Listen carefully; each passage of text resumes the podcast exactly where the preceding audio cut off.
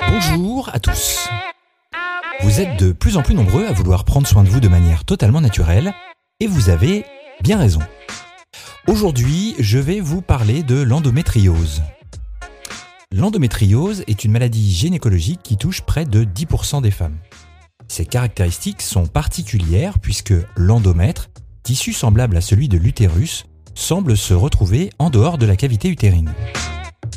Selon l'Association française de lutte contre l'endométriose, Endo-France, une partie du sang pendant la menstruation serait régurgitée dans les trompes pour arriver dans la cavité abdominopelvienne.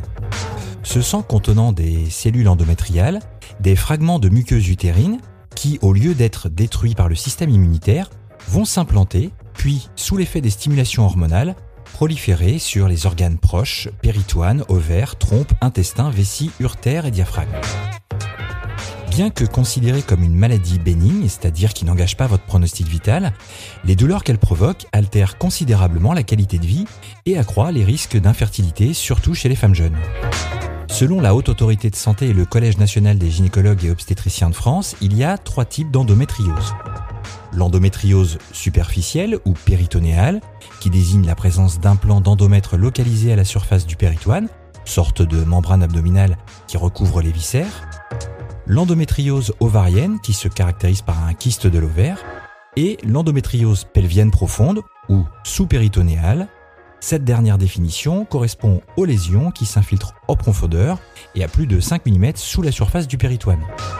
L'endométriose profonde peut toucher les ligaments utérosacrés dans un cas sur deux, le cul-de-sac vaginal postérieur, l'intestin, la vessie, les urtères et au-delà de la cavité pelvienne, bah, le côlon droit, l'impendice pour ne citer que les cas les plus fréquents.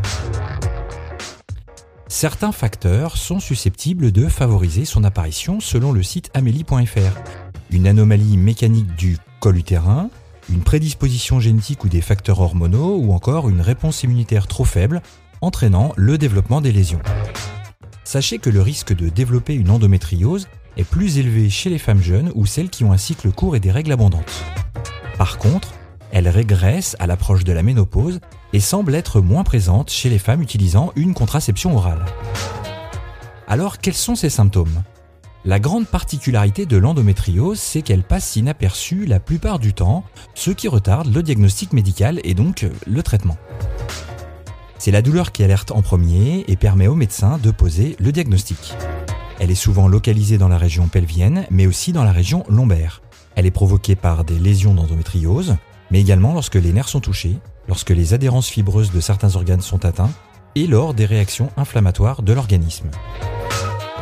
Dans tous les cas, si vous constatez ces douleurs, rythmées par vos cycles plus marqués au moment de l'ovulation ou des règles et que le paracétamol n'a que peu d'effet pour les apaiser, qui s'accentuent avec le temps et qui vous gênent dans votre vie quotidienne, je vous recommande d'en parler rapidement à votre médecin traitant afin de surveiller son évolution et de mettre en place un traitement de fond médicamenteux si nécessaire, de vous orienter vers un spécialiste en gynécologie afin de compléter le diagnostic par des examens supplémentaires et de mettre en place un traitement symptomatique pour soulager vos douleurs au quotidien et vous permettre d'améliorer votre qualité de vie. C'est là que la réflexologie peut être d'une aide précieuse. Véritable soin de support, les thérapies non médicamenteuses sont souvent très utiles pour améliorer la qualité de vie et lutter contre la douleur, en complément de la prise en charge médicale. En stimulant les zones réflexes concernées et en sollicitant les surrénales pour soulager vos douleurs ainsi que les émonctoires, la réflexologie semble accompagner efficacement les personnes souffrant d'endométriose. La réflexologie auriculaire ainsi que le Dienshan, réflexologie du visage, seront également très efficaces pour lutter contre les douleurs et les dérèglements des cycles menstruels.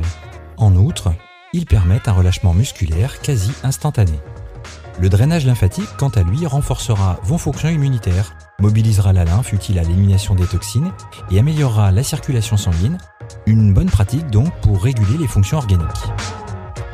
Voilà, j'espère que vous en saurez un peu plus sur l'endométriose et comment la réflexologie peut vous accompagner. On se retrouve ici chaque semaine pour rester informé, pensez à activer la petite cloche sur YouTube, à vous abonner et à lâcher un cœur, un like, un clap ou n'importe quel signe d'encouragement. Ça fait toujours plaisir. Si ce sujet vous a plu, n'hésitez pas à réagir en commentaire et à le partager autour de vous. C'est fini pour aujourd'hui. C'était Gaël de la page Réflexologie Vendée. On se retrouve très vite et surtout, en attendant, prenez soin de vous.